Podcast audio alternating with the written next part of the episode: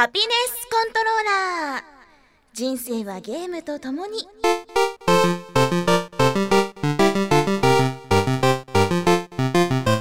この番組は FPS から美少女ゲームさらには洋ゲーまで私 DJ みすずの生きる糧となっているゲームについてご紹介。ゲームだけが生きがいでごめんなさい。私360さんのこといつも出張に連れて行ったり無理ばっかりさせてごめんなさい。私私あの時聞いちゃったんです。ドアの向こうで。あの人と話してるの。360さんって。本当は？本当は？携帯ハードじゃないんですね。なのに私。でもそれでも。離れられなくて。ごめんなさい。そんなちょっと引くぐらいのゲーマーである私のお気に入りを次々にご紹介します。たまにはゲーム以外のこともお話ししますが大体が Z して。みすずうわー素敵なイルミネーション。街が輝いて見えるわ。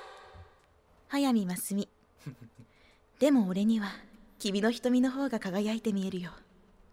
FPS やってる時の。ますみ様！皆さんこんにちは。ハピコンレベル7始まりました。いや実はちょっと皆さんに報告したいことがありましてつい最近ですねちょっとあのひょんなことからハピコンの第1回目のなんだっけ再生数を聞く機会があったんですよ。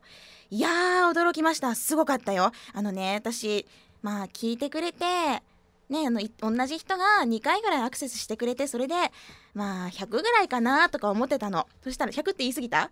あそんなでもない。まあ30とかかなって思ってたんだけどなんと第1回目の再生数が4000オーバーだったんですすごくない ?4000 オーバーだよ。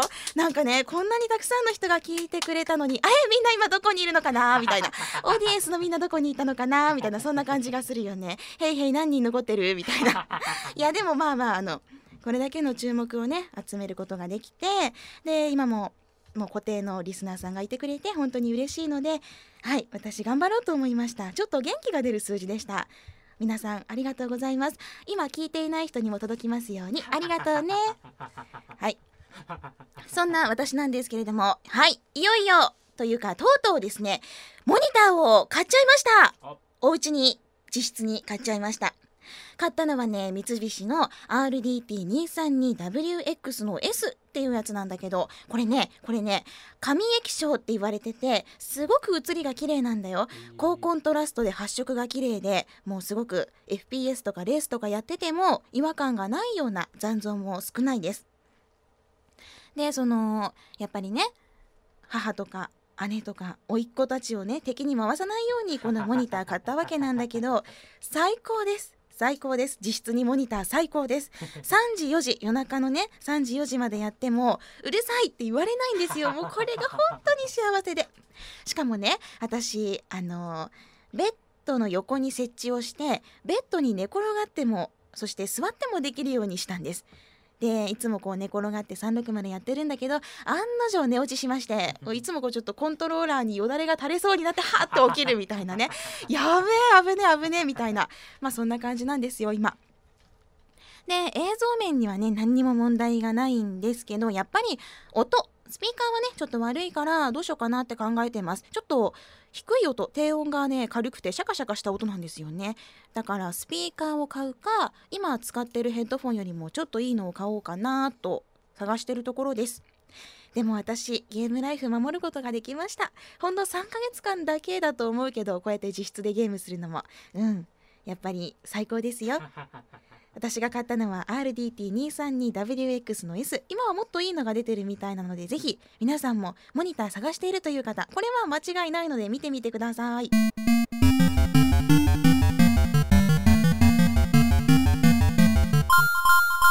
ねえどうしてそんなに変わってしまったの？あんなにクールで素敵だったのになんで？ねえ昔の君はそんなじゃなかったよ。あの時の君に会いたいよ。元に戻ってよ。思い出してよ。お願いセインツ。というわけで今回はセインツローザサードを紹介します。このセインツローシリーズはストリートギャング集団サードストリートセインツの成長と繁栄そして栄光を描いたクライムアクションゲームです。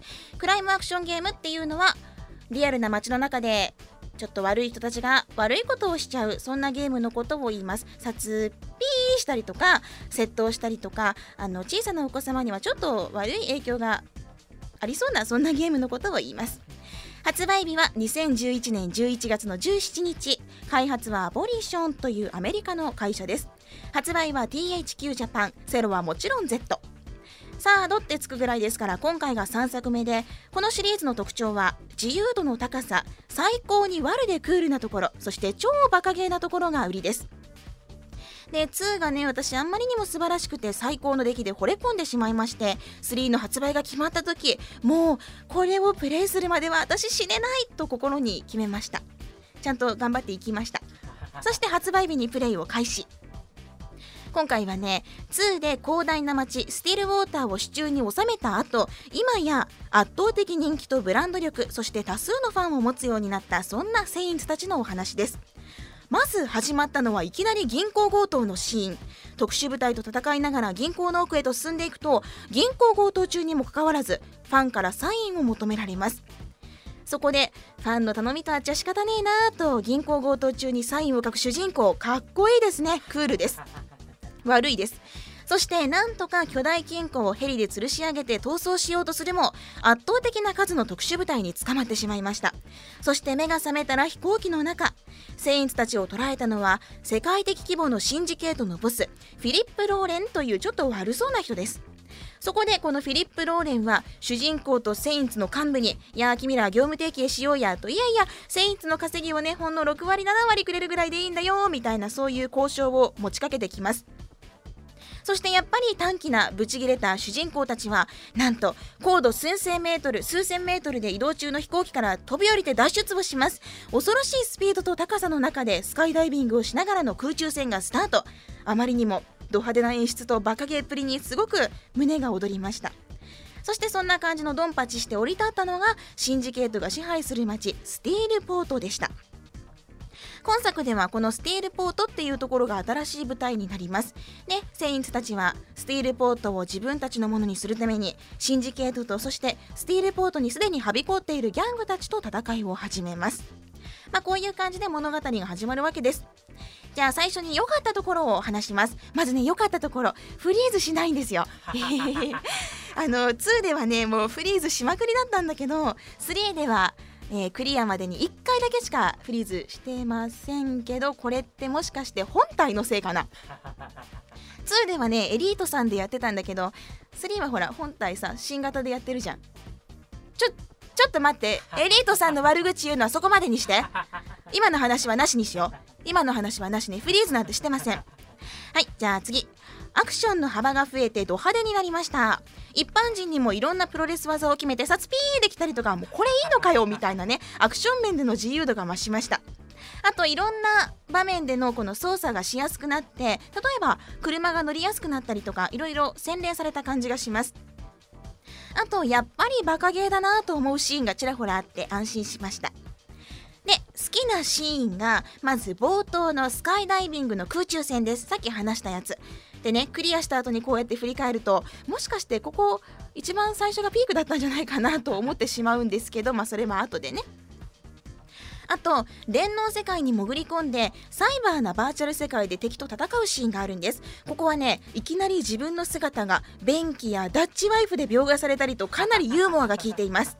さらにかなり日本のゲームのその良くないよって言われているところを皮肉った作りになってて例えば中二病なデザインの巨大兵と無双系のアクションを繰り広げて「俺つえ!」ってすることができます であんまり楽しくもない演出だけが派手なあの QTE クイックタイムイベントなんて言ったらいいかなムービー中にボタンが表示されてさ今押せみたいな感じで押したら派手なムービーが入ってあのイベントが進むみたいなそういうシステムのこと。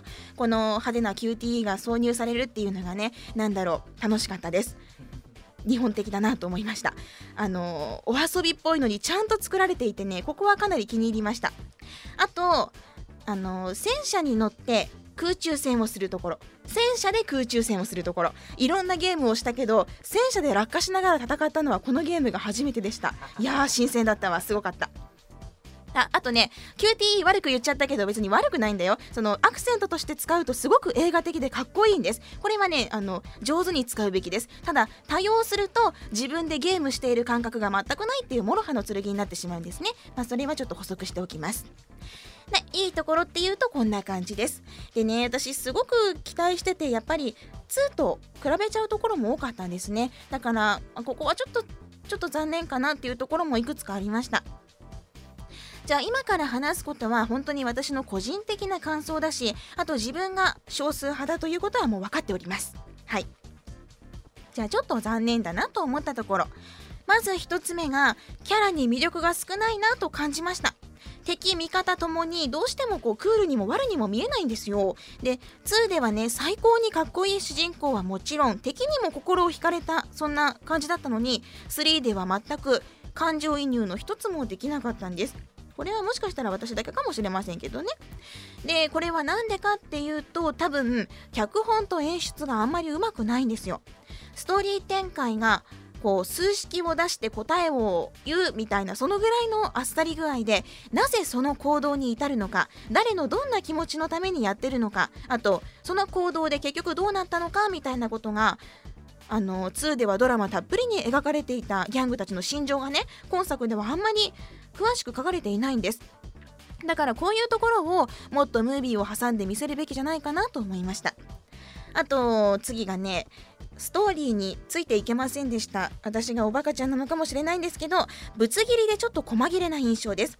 さっき話したみたいなやっぱりどうしても動機が弱いからね。自分が何をしているのかわからないっていう状態が続いてしまってそのままミッションを進めてでいまいちこう気持ちが乗り切れていないまま終了っていうことが続きました。でとにかくこう私置いてけぼりな感じがしちゃってね勝手にドンパチ進んでいく感じがちょっと寂しかったです。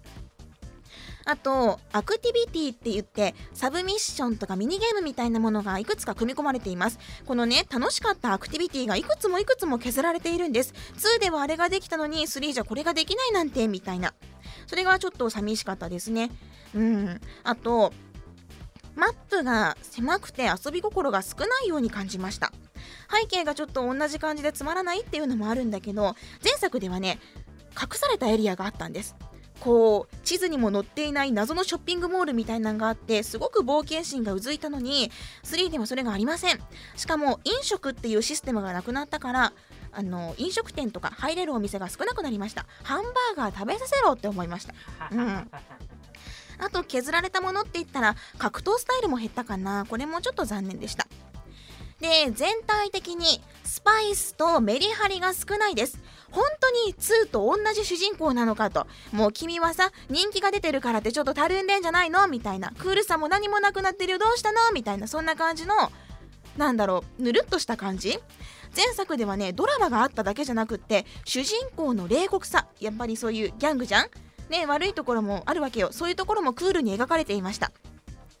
結構痛々しいストーリー展開もあったりしてもうこれはきついなっていうシーンも2にはあったのね。そしてそんなきついシーンの後に全く関係のないアクティビティでバキュームカーに乗り回し街中を汚水で汚して正義を名乗るそんなボスが好きだったんです。今回のボスはダメだよついていけないよこんなボスと思いました。まあこんな感じかな。なんで削るんだろうってなんで2でできたことがね3でできないんだろうっていう感じです。まあそれぐらい私2が多分本当に本当にぴったりあったんだと思います。荒削りな部分もあったけど私は最高に楽しいと思ったしもうねこの最高っぷりからさらに進化させろとはもう言わないから劣化だけはしないようにって信じてたんです。でもなんだろう私にはやっぱりこう3はどうしてもここが残念だっていうところが多くありました。うん。すごく急いで作ったような未完成な印象を受けてしまうんです。単品で見たらいいのかもしれないんですけど私はどうしても大好きな2と比べてしまいました。でね向上したって言われてるのがキャラクタークリエイトとグラフィックなんだけどそれはねゲームの面白さに直につながるもんじゃないからね。でまあ言っとくけどね3は3で面白いところがあったりするんですよ。それが悔しいわけ。なんでじゃあもっと楽しくできなかったのよみたいな。いやー多分ねあの2ではストーリーとアクションに同じぐらいのバランスを置いていたんです。でも3ではアクションの方がちょっと強くなってしまってそれでストーリーが弱くなっちゃったのかな。多分3をやった後にまた2に戻ったらいやいや3のここはやっぱ良かったわみたいな部分は見えてくると思います。でもそれは進化とは感じませんでした。で、あのー、楽しいのは楽しいです。2のストーリーとかね、バカゲーっぷりが好きだからやってみたいなとまだ考えている人がいたら、もちろん楽しい部分はいっぱいありますし、値段分は絶対楽しめます。で、やっぱり2との比較をしてしまって、でもそれは、それぞれやっぱさ、感想違うじゃんね。うん、だから、なんだろう気になっている人は確かめた方がいいと思いますあと「セインツロー」シリーズをやったことがない人そんな人はストーリーもちょっとつながっているから2からやるのがおすすめです。3の方がやっぱり操作する時のねあの感じは洗練されてるしあとあのなんだろう4の制作も始まってるらしくってそういう意味でもシリーズを追うのはおすすめです。いやーまあほとんどのレビューが高評価っていうのはもう私も見てるし自分がね少数派なんだなと思います。なんだろうな他の人の意見も聞いてみたいな。あのうんあんまりこう悪く言ってるつもりはないんだけどすごい最高だって思ってる人がいたらねごめんなさい。ただ私はこんな感じに思いました。うん。まあでも4の制作が始まっているというのはファンのみんなにとってはすごく嬉しいことだと思います。私もすごくすごく期待しているのでもう今度は最高のクールさとバカゲーっぷりを見せてほしいなと思います。まあやってみてください。今回紹介したのは「セインツロー・ザ・サード」でした。